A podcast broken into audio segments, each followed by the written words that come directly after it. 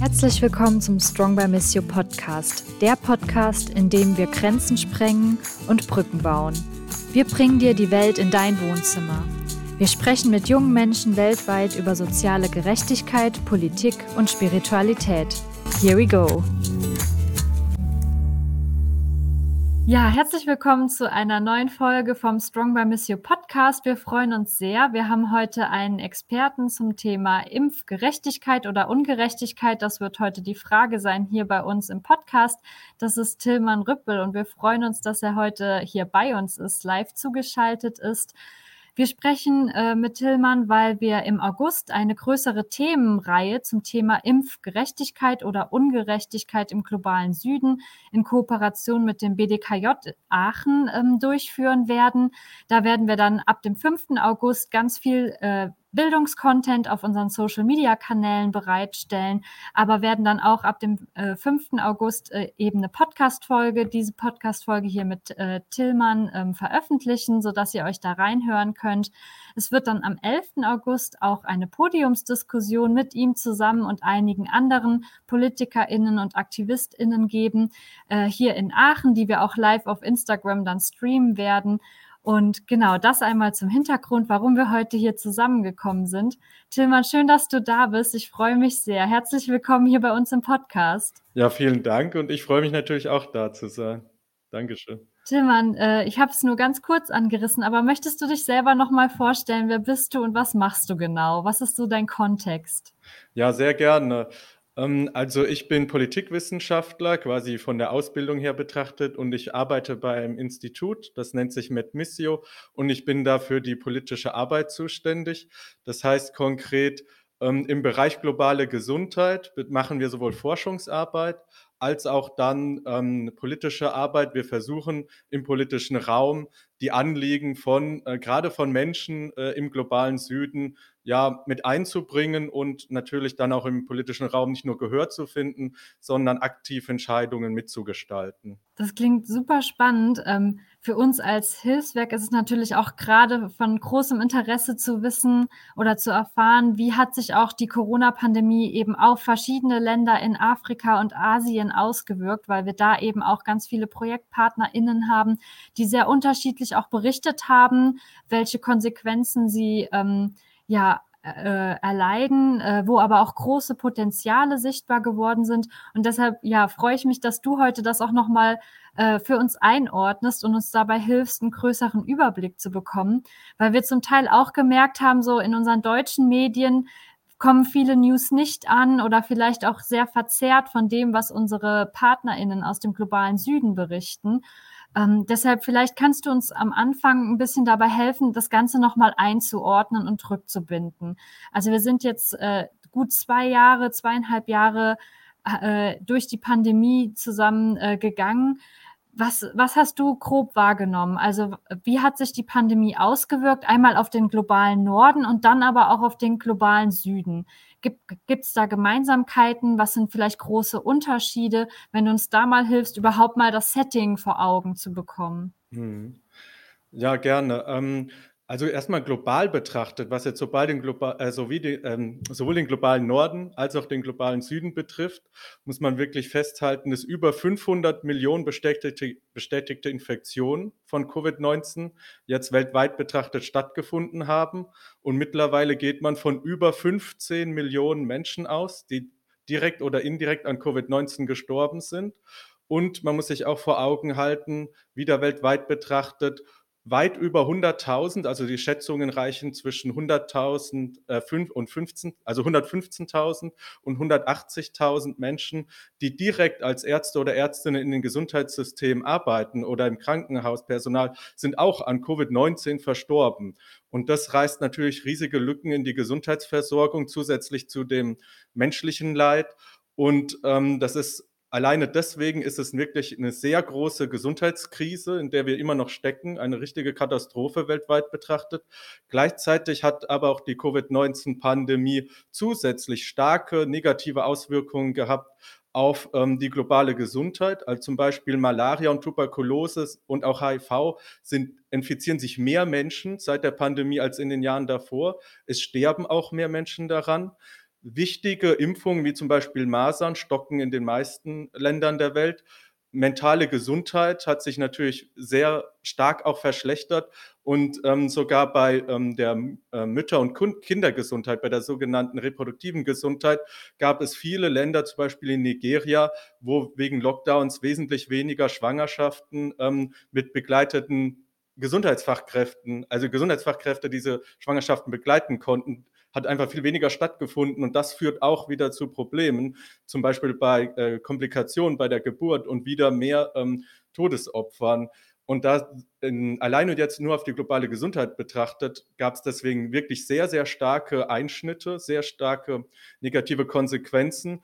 Und ähm, das hat auch starke Auswirkungen auf die Gesundheitssysteme. Viele Gesundheitssysteme, gerade wenn jetzt äh, die schon vorher einen Mangel zum Beispiel an Gesundheitspersonal hatten oder auch ähm, schwierig äh, die ausreichende Finanzierung nicht gegeben war oder schwierig war, die sind jetzt noch mehr unter Druck während und nach der Pandemie. Und zusätzlich dazu darf man auf keinen Fall aus dem Blick verlieren, dass es noch viele weitere Probleme ähm, gab und weit, äh, gibt, die sich auch direkt auf die Menschen auswirken. Zum Beispiel sind ähm, über 100 Millionen Menschen zusätzlich in extreme Armut abgerutscht, weltweit betrachtet.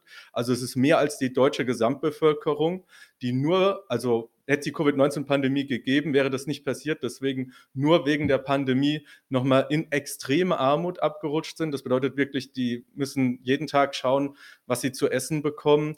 Und ähm, oft aus eigener Tasche ihre Gesundheitsversorgung bezahlen, was, wenn man so arm ist, gar nicht möglich ist. Und auch die, die Staatshaushalte zum Beispiel und die Verschuldung ist in vielen Ländern stark gestiegen, setzt ähm, einen enormen Druck für viele Staaten und viele Gesellschaften ähm, weiter ähm, diese, diese Gesellschaften weiter unter Druck. Die Inflation ist im Moment ähm, ja auch global betrachtet. Das ist nämlich nicht ein rein deutsches oder europäisches Phänomen. Das ist auch wichtig und interessant zu wissen. Ist auch sehr stark. Die Notenbanken können fiskalisch kaum noch reagieren, wie sie es nämlich während der Pandemie getan haben, mit sehr großer Liquidität. Das bedeutet sehr hohen Geldsummen, die die Wirtschaft und die Staaten zu unterstützen. Wegen der hohen Inflation müssen sie die Zinsen erhöhen, um die Inflation zu bekämpfen, was aber bedeutet, dass die Verschuldung der Staaten immer prekärer wird und ähm, die Zinsen höher, äh, die Staatsverschuldung zurückzuzahlen. Und wir sind im Moment in, Im Englischen nennt man das ein Perfect Storm aus wirklich ökonomischen, gesundheitlichen mm, und auch mittlerweile ähm, tiefer gesellschaftlichen, tiefergreifenden Prozessen, wie zum Beispiel bei der Armut betrachtet oder Ernährungsmittelkrise, die uns in eine, also die Weltgemeinschaft in einer sehr, sehr fragilen Position ja, zurücklassen. Selbst wenn die Pandemie jetzt hoffentlich ähm, ja, sich dem Ende zuneigt, was wir aber nicht wissen können, weil noch nicht klar ist, welche Varianten werden noch auftreten. Und zum Beispiel ähm, dieser Art Kampf China im Vergleich zu dem Omikron, den hochinfektiösen Omikron-Variante, kann die chinesische Null-Covid-Strategie ähm, wirklich standhalten gegen diese hochinfektiöse Variante, denn die chinesische Regierung ähm, rechnet nur für China selbst, das ja ein Land mit 1,5 Milliarden Einwohnern ist, mit mehreren Millionen äh, Todesopfern, obwohl die ähm, durch Covid-19, obwohl die Omikron-Variante ja bereits weniger, also im Vergleich zu früheren Varianten weniger schwere Verläufe verursacht. Also das wird, das ist so im Moment der aktuelle Stand. Es ist wirklich eine große Herausforderung für die gesamte Weltbevölkerung. Mhm. Und ähm, Wer, wer sind die Menschen, die besonders jetzt verletzbar gemacht wurden durch die Pandemie? Ähm, ich hatte den Eindruck, es wird oft dargestellt, es sind natürlich wieder die armen Menschen im globalen Süden, aber lässt sich das so pauschal einfach sagen? Es klang ja gerade schon ein bisschen an, dass eigentlich das sehr umfassend auch äh, uns alle eigentlich betrifft. Also inwiefern würdest, was würdest du sagen, was hat die Pandemie eigentlich sichtbar gemacht, auch mit Blick auf uns als Weltgesellschaft? Hm. Ja, was sie extrem sichtbar gemacht hat, ähm, ist die ökonomische Ungleichheit zwischen Staaten, aber auch innerhalb von Staaten, aber auch was ähm, zum Beispiel soziale Sicherungsnetze angeht. Also mit sozialen Sicherungsnetzen äh, meine ich zum Beispiel, ob man in einem Land lebt und auch dann Zugang dazu hat zu einer Gesundheitsversorgung. Wir sind es ja in Deutschland gewohnt, dass jeder entweder in der gesetzlichen oder privaten Krankenversicherung ist. Hier gibt es auch Lücken, aber die große äh, Mehrheit der Bevölkerung ist darüber abgedeckt und kann eine, eine relativ gute Gesundheitsversorgung, also im internationalen Vergleich hochwertige Gesundheitsversorgung dann auch bekommen. Das ist in vielen Ländern überhaupt nicht der Fall.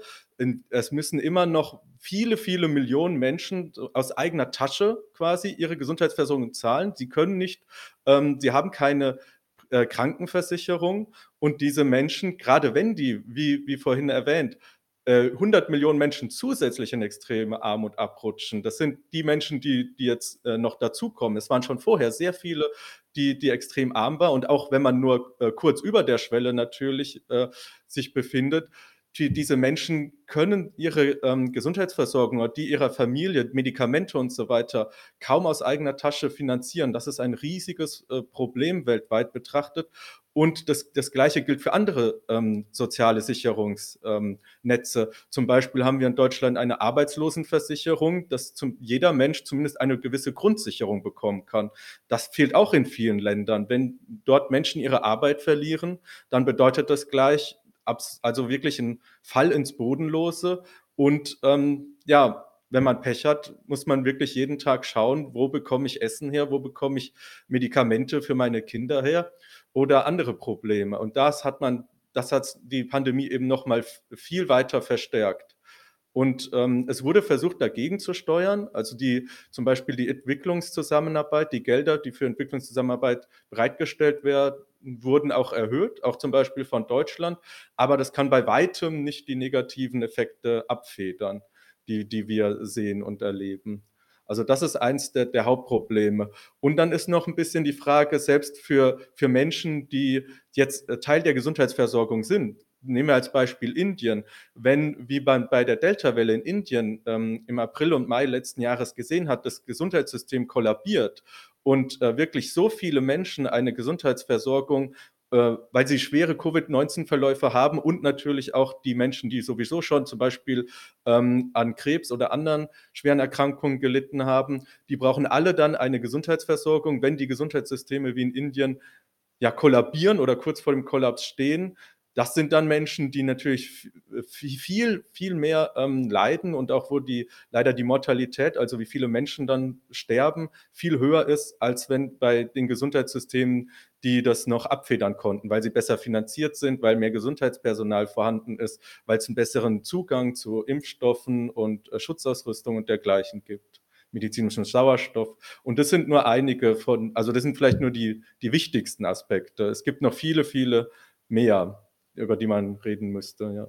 Ja, ich finde das schon äh, sehr spannend, weil du auch konkrete Beispiele bringst. Ähm, kannst du da vielleicht noch was mehr zu sagen? Also welche Länder, ähm, bei welchen Ländern hat man zum Beispiel gesehen, dass sie besonders gut aufgestellt waren und schon gewisse Vorbereitungen ähm, oder Pandemiebekämpfungsstrategien hatten und wo ähm, hat das eher gefehlt? Ähm, kannst du da vielleicht einige Beispiele nennen von Ländern, wo das zum Beispiel besonders gut und schnell geklappt hat? Oh ja, das, das ist ein sehr kompliziertes Thema, weil da das gibt einige verschiedene Aspekte, die da eine Rolle spielen. Ähm, Im Gegensatz zu vielen verschiedenen Katastrophenszenarien, also zum Beispiel bei Naturkatastrophen oder sogar im militärischen Kontext gibt es das oft, dass bestimmte Szenarien schon lange bevor sie passieren durchgespielt werden und man kann dann quasi Pläne aus der Schublade holen und versuchen anzuwenden. Natürlich dann auf den realen Kontext, weil die immer etwas anders ist als die Pläne, die man hat. Aber man hat so eine Art, ähm, so eine Art Plan, den man dann umsetzen kann. Und das gibt es, gab es de facto eigentlich in keinem Land ähm, oder in, in, wenigen. Oder die, das Problem ist, dass wirklich vor allem auch hier im globalen Norden kaum jemand damit gerechnet hat, dass wir so ein ähm, so einen Krankheitsausbruch haben werden, vor allem mit der Geschwindigkeit, mit der sich das, ähm, das Virus über die ganze Welt und wie viele Millionen in kurzer Zeit infiziert wurden, ähm, gerade auch mit, was kompliziert wurde durch asymptomatische Verläufe, ähm, die trotzdem dann hochinfektiös waren. Und ähm, das was ja auch lange vorher, also äh, die ersten Monate gar nicht klar war, dass es über Aerosole sich verbreitet, das Virus, ähm, das natürlich die eine Eindämmung äh, stark erschwert. Aber so richtige Pandemiepläne gab es allerdings nicht wirklich. Es gibt allerdings auf internationaler Ebene gibt es Vorschriften, die sogenannten International Health Regulations, die gibt es seit 2005. Die sollen als Lehre aus der Pandemie auch ähm, sogar, sozusagen aktualisiert werden und nochmal nachgebessert werden. Aber da sind wirklich nur ganz allgemein ähm, bestimmte Rechte und Pflichten der Staaten genannt. Zum Beispiel, dass man andere Staaten natürlich möglichst schnell informiert, ähm, wenn, wenn ein Ausbruch im eigenen Land stattfindet, was allerdings auch schon wieder ein Kritikpunkt teilweise ist, weil China ähm, vorgeworfen wird, dass sie das eben nicht getan haben und das verschleppt haben. Und zusätzlich dazu gibt es da noch einige andere Rechte und Pflichten, ähm, wie man Daten austauscht, zum Beispiel wenn man neue Varianten entdeckt, wie bei Omikron, das ja in Südafrika zuallererst äh, gemeldet wurde.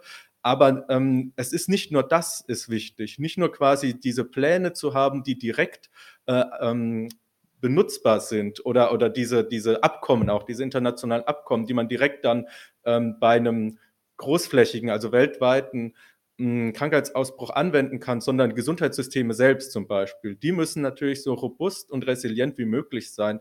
Man braucht Gesundheitssysteme, die ähm, nah dran sind am Menschen, die wirklich auch personell gut ausgestattet sind, finanziell gut ausgestattet sind, die die nötigen Technologien besitzen, ähm, zum Beispiel Ultraschallgeräte, medizinischer Sauerstoff, ähm, Zugang zu Medikamenten und so weiter. Da spielt ganz viel mit rein. Und da hat man natürlich einen sehr großen Unterschied gesehen bei den verschiedenen Ländern.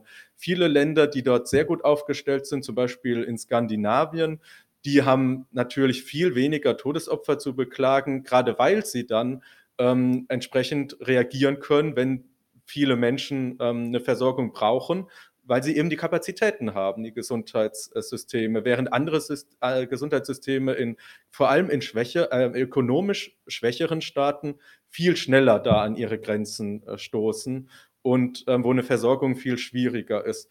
Und es ist, was noch weiter noch der letzte Punkt vielleicht äh, dabei, es weiter erschwert, ähm, eine Vergleichbarkeit zwischen den verschiedenen Staaten heranzuziehen, ist, dass manche Staaten allein wegen ihrer geografischen Lage zum, äh, am Anfang besser äh, ja, in der Lage waren, ähm, den ähm, SARS-CoV-2 einzudämmen. Zum Beispiel Taiwan. Taiwan ist halt nur mal eine Insel und die konnten mit einer Abschottungspolitik relativ leicht ähm, die weitere Infektion verhindern, indem sie wirklich halt wenig Viren äh, sozusagen auf ihre Insel gelassen haben und haben aber auch effektiv ähm, die Kontaktnachverfolgung durchgeführt und ähm, in ihrem Land dann auch die Ausbrüche, die es gab, schnell ähm, eindämmen können. Und deswegen ist es wirklich eine, eine sehr komplexe Thematik, äh, wo ich jetzt wirklich auch nur an der Oberfläche kratzen kann, wo ich schon, denke ich, einiges ausgeführt habe.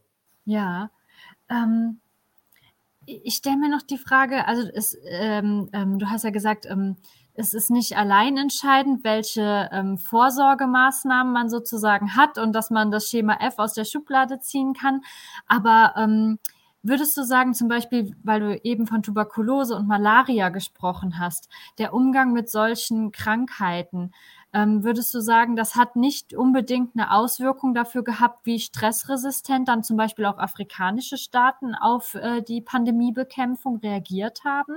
Oder hat man da dann doch schon ein gewisses Vorwissen akkumuliert, dass man da dann auch wieder schnell zur Anwendung bringen konnte?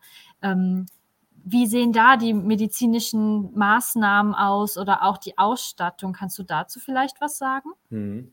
Ja, also teilweise war es tatsächlich so, dass in manchen afrikanischen Ländern das ganz äh, gut funktioniert hat, dass man dann bereits Erfahrungen aus diesen wirklich häufig stattfindenden Krankheitsausbrüchen, teilweise wirklich ähm, jedes Jahr wie bei Malaria, dass man das anwenden konnte. Aber das ist sehr, sehr kontextabhängig. Zum Beispiel in Tansania, bevor es dann eine neue Regierung gab, wurde ja Covid-19 zum Beispiel geleugnet. Es wurde so getan, als gäbe es es nicht, als wäre das gar kein Problem.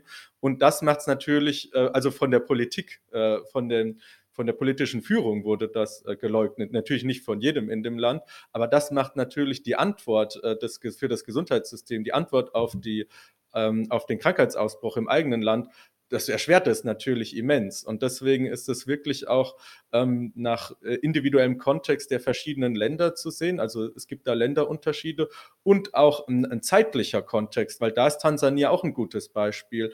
Ähm, nachdem die politische Führung äh, dann ähm, sich geändert hat, nachdem es da einen Wechsel gab, gab es auch ein Umdenken und äh, es mittlerweile gibt es auch natürlich äh, viel langsamer als die die globalen Ziele das vorsehen, aber es ist auch zum Beispiel eine Impfkampagne angelaufen und andere Maßnahmen wurden in Gang gesetzt. Also hat da auch sozusagen eine zeitliche Veränderung in dem Land stattgefunden.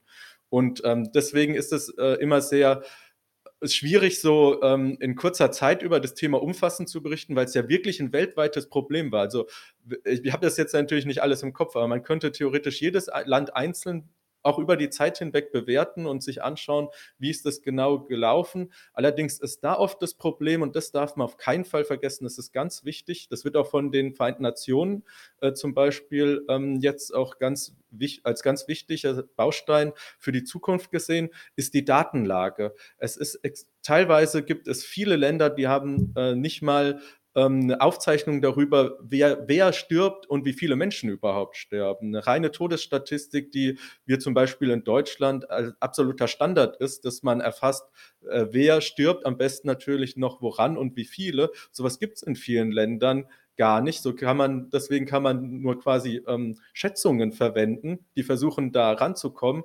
Aber deswegen hat man auch oft eine, eine Untererfassung zum Beispiel. Bei den Covid-19-Toten in Afrika hat man sehr, sehr wahrscheinlich eine eine große Untererfassung, was auch daran liegt, dass man zu wenig Tests, also in vielen Ländern zu wenig Tests gibt und Menschen, die gestorben sind, auch oft gar nicht auf Covid-19 getestet wurden. Und äh, da so solche ähm, Faktoren erschweren es halt noch zusätzlich, da wirklich ein, ein Gesamtbild, ein, ein, präzises Gesamtbild äh, auch innerhalb eines Landes und global sowieso zu erhalten. Ja, und gleichzeitig ähm, muss ich sagen, finde ich, war auch unsere Medienberichterstattung zum Teil, also es wurden schon große Horrorszenarien auch in unseren Medien aufgetan, was die Pandemie jetzt gerade auch mit Blick auf den afrikanischen Kontinent dort auslösen wird. Und im Endeffekt hatte ich den Eindruck, war es ja, ist es gar nicht unbedingt eingetreten. Also da frage ich mich dann auch, werden da nicht auch wieder gewisse Hierarchien ähm, und Stereotype auch wieder bedient, die so eigentlich nicht unbedingt gerechtfertigt sind? Also ich habe gerade zum Beispiel zu Südafrika auch selber noch einen persönlichen Kontakt. Ich habe dort studiert und habe das deshalb da in dem äh, Fall besonders noch mal beobachtet. Also ich fand es schon vorbildlich. Also Cyril Ramaphosa hat sofort den harten Lockdown verordnet. Ähm, Omikron wurde sehr schnell festgestellt. Die globale Gemeinschaft wurde sofort in Kenntnis gesetzt, wo ich das Gefühl hatte, da, da werden wieder gewisse Klischees auch irgendwo aufgetan. Also eine große Tageszeitung hatte dann auch äh, das betitelt mit Das Virus aus Afrika ist da und hat dann ein großes Bild einer Frau mit einem kleinen Kind im Slum gezeigt, im Township, äh, sehr verwahrlost und hoffnungslos dreinschauend. Ähm, also was bedeutet da auch nochmal so eine gewisse Medienverantwortung in so einer mhm. Krisensituation, dass man da auch Daten dann nicht verzerrt, mhm. sage ich mal? Ja, die, die Verantwortung der Medien ist natürlich ganz immens. Also die ähm, die Medien sind ja so jetzt mal ganz allgemein betrachtet der Hauptkommunikator zwischen der Gesellschaft und der Politik, aber auch äh, zwischen Teilen der Gesellschaft selbst. Also wie, woher bekommen wir eigentlich ähm, unsere Informationen? Das ist zu einem Großteil, wenn wir nicht direkt zum Beispiel ähm, von der Forschung in Fachpublikationen und so weiter in die Informationen beziehen, ist das von den Medien. Die, die Medien sind ähm, deswegen essentiell und es wir haben ja bestimmte Verantwortung und es gibt ja auch einen Kodex innerhalb der Medien, zum Beispiel keine ähm, falschen Tatsachen darzustellen. Wenn das, ich kenne das Beispiel nicht, aber wenn du, wie du sagst, wie, wie du sagst, wirklich heißt, das Virus aus Afrika, das ist ja schon vollkommen falsch bei SARS-CoV-2, weil der Ursprung äh, ja nun mal, was bestätigt ist, in China äh, war. Also das ist schon mal vollkommen falsch. Und es hört sich an wie eine komplett tendenziöse Berichterstattung, die eh immer falsch ist. Ähm, die Berichterstattung sollte niemals ähm, Ängste schüren, jetzt auf die Medien bezogen, sondern die Fakten darstellen und ähm, die, die Bevölkerung adäquat informieren, ähm, wie die Fakten sind und zum Beispiel auch Prognosen vielleicht liefern und dergleichen und kritische, kritische Berichte äh, erstellen. Aber das Wichtigste ist, dass natürlich die Fakten aufgezählt werden. Und so ganz allgemein ist es aber mittlerweile so, dass bei den Medien das Problem existiert, ähm, dass die Aufmerksamkeitsökonomie, in der wir uns befinden, dass wirklich ja äh, die Medien konkurrieren um verschiedene ähm, Likes und so weiter, um verschiedene Artikel, äh, die gelesen werden, dass das, was wir immer mehr, was tatsächlich nimmt es zu, einen immer größeren Anteil äh, annimmt als die eigentliche Berichterstattung. Also zum Beispiel reißerischer berichtet wird. Das ist auf jeden Fall ein großes äh, Problem. Ja.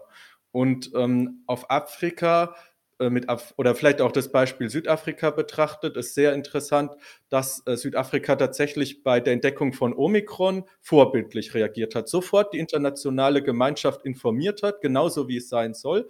Das ist auch interessant, vielleicht um auf den Punkt vorher darauf zurückzukommen, warum gerade Südafrika, warum hat Südafrika Omikron als erstes entdeckt? Das liegt daran, dass Südafrika schon seit vielen Jahren ein großes äh, HIV-Problem hat mit vielen HIV-Infizierten und deswegen auch eine relativ gut ausgebaute Laborinfrastruktur, die äh, Krankheitserreger sequenzieren können, die wirklich die, ähm, so vereinfacht gesagt, in ihre Bau, in ihre verschiedenen Bausteine zerlegen können, die Krankheitserreger, und dann genetische Unterschiede auch erkennen können zwischen verschiedenen ähm, SARS-CoV-2-Varianten. Und das, das ist einer der Gründe, warum Südafrika eben Omikron entdeckt hat. Das ist vielleicht ganz wichtig. Das heißt nämlich nicht, dass Omikron auch in Afrika entstanden ist. Das ist eben äh, ein fataler Irrglaube. Zum Beispiel äh, die Gamma-Variante, die dann mit Brasilien assoziiert wurde, wurde zuallererst in Japan entdeckt von brasilianischen Touristen, die zufällig in Japan waren. Also das nur mal, um das auch einzuordnen. Das ist, glaube ich, ganz wichtig äh, in dem Kontext noch zu wissen. Und es ist nun mal auch äh, entscheidend, dass Südafrika leider sozusagen bestraft wurde. Sie haben sofort die anderen Länder gewarnt und das Problem war, dass viele Länder dann mit einer sofortigen Abschottungspolitik reagiert haben. Wir haben zum Beispiel alle Flüge gestrichen, ähm, keiner durfte mehr äh, rein nach Europa, zum Beispiel aus Südafrika. Dabei war das längst zu spät. Das Virus äh, war, oder die Omikron-Variante war schon längst in Europa angekommen. Und ähm, es war viel wichtiger in dem Kontext, nicht die, die paar Menschen, die vielleicht infiziert sind, die aus Südafrika noch einwandern in, in äh, also nicht einwandern, sondern halt nach Europa kommen und das ähm, für eine Einwanderung des, der, der Variante, der Virusvariante dann sorgen, ähm, zu kontrollieren, sondern zu kontrollieren die eigenen Ausbrüche. Und da muss man ganz gezielt natürlich äh, eigene Kapazitäten haben und schauen, wie ist eigentlich die Omikron-Variante äh, in unseren Ländern aufgestellt. Und da gibt es auch europäische Länder, die das nämlich äh, besser oder schlechter machen. Und ähm, das ist in, in der Hinsicht ein ganz wichtiger Punkt. Denn wenn jetzt äh, wieder eine äh, Variante kommt, dann überlegt sich ein Land, wenn wir Pech haben, zweimal, ob es uns anderen sofort informiert, wenn es nur Nachteile mit sich bringt. Äh, deswegen ist das auf jeden Fall auch ein großes Problem. Mhm, mhm. Und ähm, Tillmann, was würdest du sagen, ähm, wenn man jetzt mal das alles äh, berücksichtigt? Was könnten wir auch als Deutschland oder in Europa vielleicht auch im Umgang mit Pandemien vom globalen Süden lernen? Ist dir da was aufgefallen, wo du den Eindruck hattest, da haben wir falsch reagiert, da hätte man eine Entscheidung rückgängig machen können? Oder würdest du sagen, es gab auf jeden Fall bestimmte Entscheidungen, die ge getroffen wurden, die im Nachhinein sich als nicht richtig erwiesen haben und wo wir vielleicht auch durch den Austausch mit anderen Ländern, weil ich hatte zum Teil das Gefühl, dass wir auch nicht unbedingt global miteinander das Problem ähm, angegangen sind. Äh, hätte man da nicht auch von anderen Ländern lernen können? Hm. Ja, das sind zwei ganz wichtige Punkte. Also erstmal, was ist vielleicht äh, sozusagen schiefgelaufen? Da muss man wirklich sagen, das war die Verteilung der Covid-19-Impfstoffe, jetzt weltweit betrachtet. Ähm, also 2020 waren sie ja noch in der Entwicklung und mittlerweile gibt es sehr viele. Also dieses Jahr gibt es mittlerweile wirklich ein, ein hohes Angebot. Aber im Jahr 2021 ist die Verteilung ähm, global betrachtet anhand von zwei Kriterien abgelaufen. Entweder es gab ähm, Länder, die hatten bestimmte Impfstoffproduzenten, die Covid-19-Impfstoffe ähm, produzieren konnten. Die haben dann einen Exportstopp erlassen. Das heißt, sie hatten einfach den geografischen Vorteil. Und ähm, dass statt dass die Impfstoffe dann in andere Länder exportiert wurden, wurde erstmal nur fürs eigene Land gesorgt. Und der zweite, äh, die zweite ja, das zweite Kriterium, wie ähm, die Impfstoffverteilung stattgefunden hat, war rein finanzieller Natur. Die, ähm, die Anbieter, also die, die Privatfirmen, haben natürlich zuerst den bestzahlendsten mit den besten Verträgen ähm, die, die Impfstoffe ja zukommen lassen. Und das waren natürlich reichere Staaten wie im, im globalen Norden, aber auch zum, manche, die jetzt rein geografisch im Süden äh, angesiedelt sind, wie die Vereinigten Arabischen Emirate zum Beispiel, sind da ein gutes Beispiel, weil die haben keinerlei eigene Impfstoffkapazitäten, waren aber die mit die ersten, die eine so gut wie also die höchste Abdeckung an Impfstoffversorgung hatten, einfach durch das viele Geld und die, die Verträge und weil sie gute Preise zahlen konnten. Und diese zwei Kriterien, die, die schließen eine Verteilung nach medizinischen Bedarfen aus. Und das ist vielleicht auch eine der wichtigsten Lehren, dass bei einer äh, neuen Pandemie muss viel besser, wenn möglich, auf medizinische Bedarfe geachtet werden. Und es gab dazu Pläne. Also zum Beispiel die Weltgesundheitsorganisation hat dazu auch Pläne ähm, gehabt, wie nach medizinischen Bedarfen die Covid-19-Impfstoffe verteilt werden müssten. Da war eigentlich vorgesehen, dass weltweit jedes Land erstmal drei Prozent der Impfstoffe für, für die Bevölkerung bekommt, damit man nämlich das medizinische Personal impfen kann. Die Menschen, die direkt äh, ja ähm, an der Front, kann man schon sagen, kämpfen gegen das Virus und dafür verantwortlich sind, dass die Gesundheitssysteme nicht kollabieren, was ja immer die Angst war und das der, der, der Hauptgrund für, für Lockdowns und dergleichen und eben drei Prozent, weil das bei dem, bei dem Land, das die höchste Abdeckung an medizinischem Personal hat, sind es drei Prozent der Gesamtbevölkerung und drei Prozent jeder, weil man wollte nicht andere Länder benachteiligen, die zum Beispiel sowieso schon zu wenig Ärzte und Ärztinnen haben, dass die auch noch weniger Impfstoff bekommen. Deswegen drei Prozent. Und darauf aufbauend hätte jedes Land 20 Prozent erstmal bekommen sollen, um die Risikogruppen abzudecken, die ja weil gerade bei den Risikogruppen, das ist ja mittlerweile auf jeden Fall bekannt, das muss ich, denke ich, nicht viel weiter ausführen. Ähm, da gibt es ja große Unterschiede, je nachdem, ähm, nach dem Alter und bestimmten Vorerkrankungen bei den Risikogruppen und dass man die erstmal in jedem Land impft, damit schwere Verläufe in diesen äh, Gruppen vermieden werden. Das wäre dann der nächste äh, Schritt gewesen. Als dritter Schritt hätte man dann äh, äh, geschaut, okay, welches Land kann zum Beispiel gut absorbieren, also hat zum Beispiel gerade Kapazitäten, um das, um auch die, die Impfstoffe empfangen zu können, weil man braucht ja auch eine bestimmte Infrastruktur, kann die auch äh, verimpfen, kann die lagern und andere Kriterien, wie ist zum Beispiel da, wie ist gerade, ist da gerade ein Ausbruch oder ist da gerade relative Ruhe? Und dieser Plan, den gab es. Also es hat sich halt leider nie, äh, niemand quasi darum gekümmert äh, von den Ländern. Es war alle das Prinzip First, ähm, First Come, First Serve. Jeder wollte natürlich gleich so viel so Impfstoff wie möglich für sich und seine eigene Bevölkerung. Und das ist die wichtigste Lehre aus der Pandemie, aber auch generell bei vielen, bei, bei den großen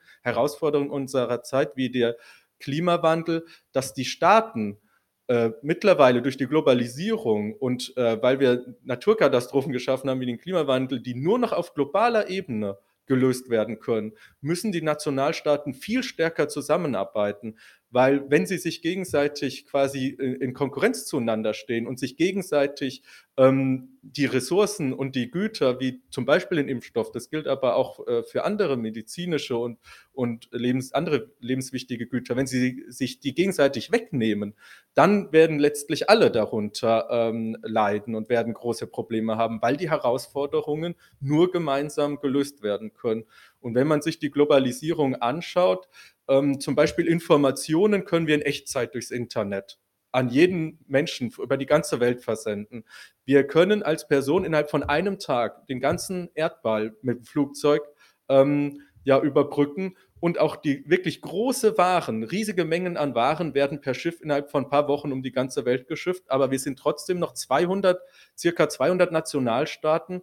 Das ist wirklich, muss man sagen, im Verhältnis zur Globalisierung und wie, wie die menschlichen Systeme, die Wirtschaft, aber auch die Gesellschaften und die Staaten mittlerweile organisiert sind, ist es, muss man so sagen, eine Kleinstaaterei, die wir uns mit den Herausforderungen in diesem Jahrhundert als Weltgemeinschaft nicht mehr leisten können. Und da kommt leider erschwerend hinzu, dass genau das sich im Moment wieder verstärkt, diese Konkurrenz unter den Staaten, vor allem durch den äh, Krieg in der Ukraine. Und wieder, dass wieder wirklich eine Blockbildung mit den mit fatalen ähm, ähm, ja, Konsequenzen sich äh, gerade dabei ist, zumindest äh, herauszubilden. Anstatt ein Multilateralismus, das bedeutet eine viel bessere Kooperation zwischen den Staaten, um gemeinsam Probleme zu lösen. Das ist die wichtigste Lehre äh, meiner Meinung nach aus der Pandemie. Dieser Multilateralismus muss viel mehr gestärkt werden, alles, was dazugehört.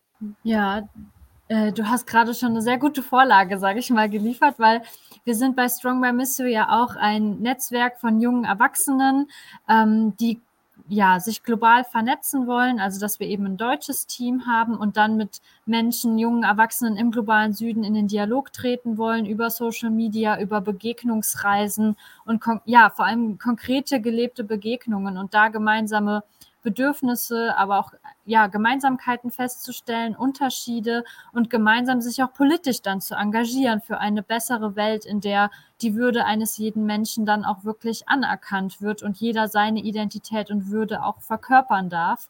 Ähm, Deshalb wäre für mich äh, hier nochmal die Frage, was heißt jetzt diese ganze Pandemie? Was bedeutet das gerade nochmal für junge Menschen? Weil ja auch gerade im globalen Süden viele junge Menschen leben, äh, die die Pandemie wahrscheinlich auf sehr unterschiedliche Art und Weise dann auch erlebt haben und vor besondere Herausforderungen gestellt wurden. Also was muss vielleicht auch Politik hier leisten, um junge Menschen auch zu versorgen und ihnen da eine Perspektive zu äh, bieten? Ja, das ist wieder ein äh, sehr großes Thema, ähm, weil was ja es ist auch sehr ähm, auf den Kontext der, der verschiedenen jungen Menschen. Es, ist, es sind ja die Kontexte in den, wenn man sich wirklich das global anschaut, in den verschiedenen Ländern sehr unterschiedlich. Also was junge Menschen, und ich finde, das ist auch gerade ein Grund, nicht nur für junge Menschen, sondern allgemein sich gerade in Deutschland auch politisch zu engagieren. Wir leben in der Demokratie, das ist ein Fakt. Wir können ähm, die politische Meinungs- und Willens- und Entscheidungsbildung können wir beeinflussen. Und das ist für die meisten Menschen auf der Welt nicht der Fall.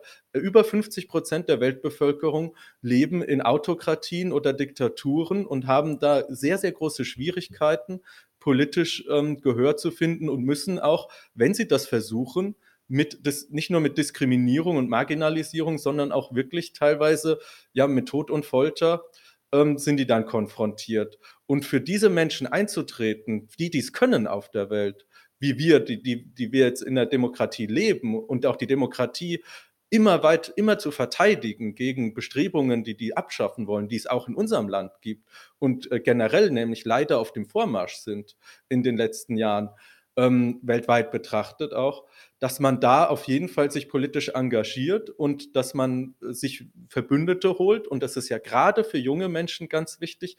Ähm, wegen den Lehren, die wir aus der Pandemie ziehen müssen, wie zum Beispiel dieser Multilateralismus, dann wegen dem Klimawandel, der vor allem junge Menschen betrifft. Und äh, dieses Jahr sehen wir bereits äh, teilweise die Auswirkungen mit den wirklich Hitzewellen, ähm, die die 50 Grad erreichen. Und das ist nur der Anfang. Also in den nächsten Jahrzehnten ähm, wird es nochmal äh, viel heftiger werden. Und da, da, müssen wir einfach handeln, denn ähm, wenn, nur wenn wir politisch handeln, können wir wirklich viel bewegen, weil die Politik nun mal die Gesetze und sozusagen die Spielregeln schafft, wie Organisationen, Unternehmen und die Bevölkerung ähm, in einem in einem Land oder aber auch global betrachtet sich ähm, zu verhalten haben, welche Rechte und Pflichten sie haben. Und da kann man extrem viel bewirken, wenn man, wenn man denn die politische äh, Meinungsbildung auch entsprechend beeinflussen kann.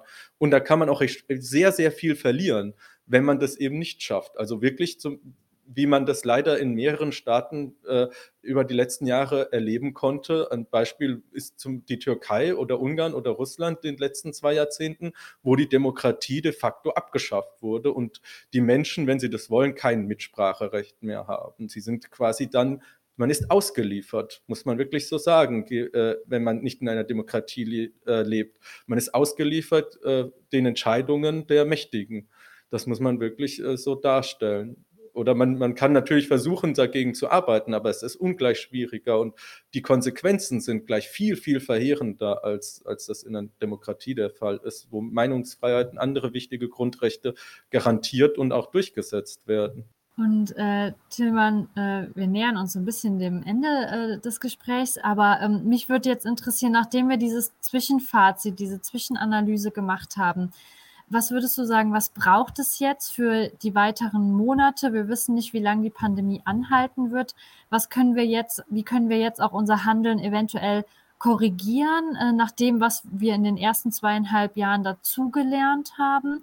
Und was, was gibt dir da vielleicht jetzt auch Hoffnung? Also was denkst du, was braucht es jetzt und was könnte passieren in der nächsten Zeit? Womit rechnest du da? Ja, das ist eine sehr gute Frage. Natürlich sehr schwierig, ähm, eine Prognose abzuliefern bei so komplexen Themen.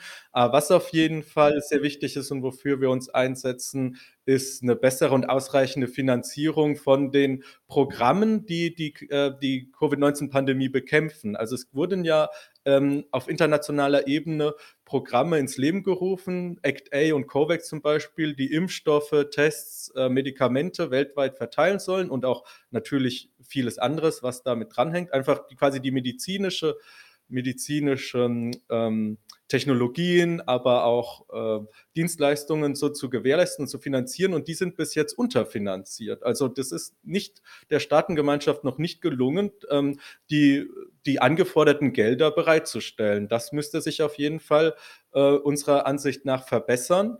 Ähm, da ist noch viel Aufholpotenzial. Und ähm, gleichzeitig äh, dürfen wir das auf keinen Fall das Virus unterschätzen. Also im Moment ist es tatsächlich so, seit äh, Omikron und vor allem die, die Untervarianten von Omikron BA2 und jetzt setzt sich ja zum Beispiel in Europa vor allem BA5 durch, ähm, die sind immer infektiöser geworden. Aber das hat das, also genetisch betrachtet hat es das Virus damit geschafft, dass es zwar die, die Schleimhäute, zum Beispiel die Nasenschleimhäute, leichter ähm, angreifen kann, die Zellen, und sich dort dann besser vermehren kann, aber weniger stark auf die Lunge geht, was eben schwere Verläufe ähm, verhindert. Und gleichzeitig ist die Immunität in der Bevölkerung, also wie gut ist mein Immunsystem von, von einer individuellen Person ähm, gewappnet gegen das Virus, hat sich verbessert, weil wir äh, zumindest in Europa viele ähm, Infektionen schon hatten und natürlich wegen den Impfstoffen. Und äh, wenn die Entwicklung weitergeht, was im Moment danach aussieht, dann kommen wir hoffentlich in äh, eine sozusagen endemische Phase und müssen keine große Überlastung der Gesundheitssysteme mehr befürchten. Aber wir wissen das nicht. Wir dürfen auf keinen Fall wieder den Fehler machen wie am Anfang der Pandemie und das Virus unterschätzen. Es kann theoretisch noch sein, dass eine, ähm, eine Variante kommen wird, die nochmal schwerere, schwerere Verläufe verursacht und wie gut diese Hybridimmunität wirklich ist, also das von Infektion gepaart mit Impfung, das muss sich auch erst noch ähm, beweisen, weil jetzt viele Impfungen ähm, ja einen längeren Zeitraum her sind und damit ähm, auch die Wirkung der Impfung ähm, länger her ist. Und es gibt jetzt deswegen die Empfehlung für über 60-Jährige in Europa, eine vierte Impfung zu bekommen. Und jetzt wird natürlich dann die Frage sein, werden das die Menschen annehmen? Das ist natürlich dann ähm, auch wieder eine entscheidende Frage. Wird dann, wird es eine Impfmüdigkeit geben und wie negativ wird die letztlich ausfallen? Aber das sind eben viele verschiedene, wie wird sich das Virus weiterverhalten, wie werden sich die Menschen weiterverhalten? Viele wichtige Fragen, die natürlich schwer zu prognostizieren sind. Aber wir sollten auf jeden Fall vorbereitet sein. Also ich würde, wenn man sich jetzt mich persönlich fragt, auch die Wahrscheinlichkeit höher ansehen, dass wir ähm, in eine endemische Phase kommen und die akute Phase der Pandemie hoffentlich beendet werden kann in absehbarer Zeit. Aber nur weil es vielleicht wahrscheinlicher ist, ist es eben nicht sicher. Und wir sollten auf keinen Fall wieder auf dem falschen Fuß erwischt werden.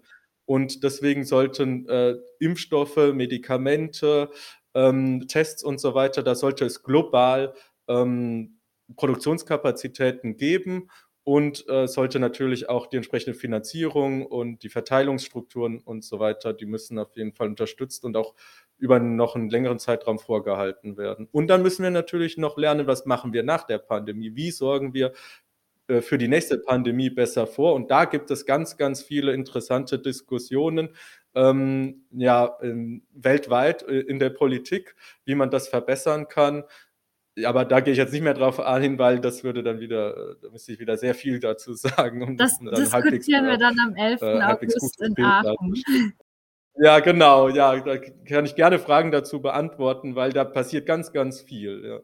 Jetzt, äh, als, als, aus Lehren aus der Pandemie, ja, die da gezogen oder wo, wo versucht wird, Lehren aus der Pandemie zu ziehen, ja. Ja, ne, sehr gerne. Also ich freue mich jetzt schon sehr darauf, weil das war ein super erster Überblick. Tilman, was würdest du zum Ende noch unseren jungen ZuhörerInnen mit auf den Weg geben wollen? Hast du noch Empfehlungen, Tipps oder ist es dir, hast du noch irgendwas, was dir auf der Seele brennt, wo du sagst, das ist mir echt wichtig, dass ihr das jetzt zum Ende dieser Folge mit noch mitnehmt? Oh, das ist eine sehr gute Frage. Hm, also ich würde mitnehmen, wenn ich jetzt Teil der Zielgruppe wäre oder ich würde versuchen mitzunehmen, auf jeden Fall ähm, zu überlegen, was kann ich selber tun, auch ein bisschen, um äh, politische Prozesse zu beeinflussen. Mich informieren natürlich, aber auch, ähm, wo kann ich äh, andocken, wo kann ich zum Beispiel mich bei Bewegungen oder dergleichen engagieren. Ähm, und aber auch bei den, bei den vielfältigen globalen Herausforderungen, die wir haben und wirklich auch Katastrophen, und wir leben in einer schweren Zeit, ähm, nicht den Optimismus zu verlieren, dass es auch, dass man auch selber was bewirken kann. Weil ähm, das Problem ist, man ist schnell demotiviert oder das kann jedenfalls passieren, wenn man sich wirklich jetzt die, die Größe der Pro und die Vielfältigkeit und auch die Komplexität der Probleme, die wir auf der Welt haben, anschaut und auch ähm, vielleicht äh, unschlüssig ist, ähm, wie man jetzt, was man selbst da, da, äh, da tun kann, um, um äh, Lösungen für diese Probleme zu finden. Das sollte aber nicht äh, demotivieren, sondern einfach sich zusammenschließen, in Kontakt bleiben mit anderen engagierten Menschen und immer mal wieder ähm, und wenn es nur Wählen ist, äh, nur Wählen äh, gehen ist oder dergleichen, auf jeden Fall äh, politisch informiert und engagiert bleiben, weil es nun mal die, die wichtigsten Entscheidungen, die größten Entscheidungen, die, die uns als Menschen am meisten betreffen, die werden in der Politik getroffen. Und deswegen kann man die, die immense Bedeutung ähm, dieses, dieses Themenfelds kann man gar nicht unterschätzen. Ja, ich glaube, das war ein super Schlusswort. Ich danke dir ganz herzlich. Also ich glaube, du hast es wirklich geschafft, hier in kurzer Zeit schon sehr viele verschiedene Perspektiven anzuschneiden und Themenfelder aufzutun. Also ich bin jetzt auch richtig gespannt auf unseren Austausch dann in der großen äh, Podiumsrunde und da nochmal wirklich in die Tiefe dann auch zu gucken und da ja eben auch mit vielen engagierten jungen Leuten dann hoffentlich in den Austausch zu kommen und da auch nochmal zu hören, wie sind die Stimmungen, wie ist die aktuelle Lage, wie geht es auch den Leuten, weil wie du schon sagtest, ich glaube, äh, auch mental hat es sehr viel mit uns gemacht. Ähm, und da dann auch hoffentlich diese Gemeinschaft zu haben, um nochmal konkret zu sehen, wir sind nicht alleine auf diesem Weg und engagieren uns alleine, sondern wir sind auch ein Kollektiv und wir können uns, wir können doch auch was bewegen, wenn wir zusammen an einem Strang ziehen. Von daher vielen Dank, dass du uns heute schon diese ersten Perspektiven eröffnet hast und dass wir da dann im August weitermachen können oder in der kommenden Woche. Wenn die Folge erscheint, ist es ja dann in der kommenden Woche. Ähm, ich danke dir ganz herzlich und wir sehen uns dann schon ganz bald wieder für die große Runde. Vielen Dank, Tillmann. Ja, vielen Dank, dass ich äh, heute dabei sein durfte und ich freue mich tatsächlich auch schon dann auf die große Runde. Ja, dann geht der Experten-Talk weiter. Wird sicherlich spannend. Strong by Missio ist ein internationales Community-Projekt von jungen Menschen beim katholischen Hilfswerk Missio in Aachen. Wenn auch ihr Teil unserer Community werden wollt, dann folgt uns auf Instagram und Facebook und schreibt uns dort eine Nachricht. Oder ihr schickt eine Mail an hashtag strongbymissio at missio-hilf.de. Wir hören und sehen uns.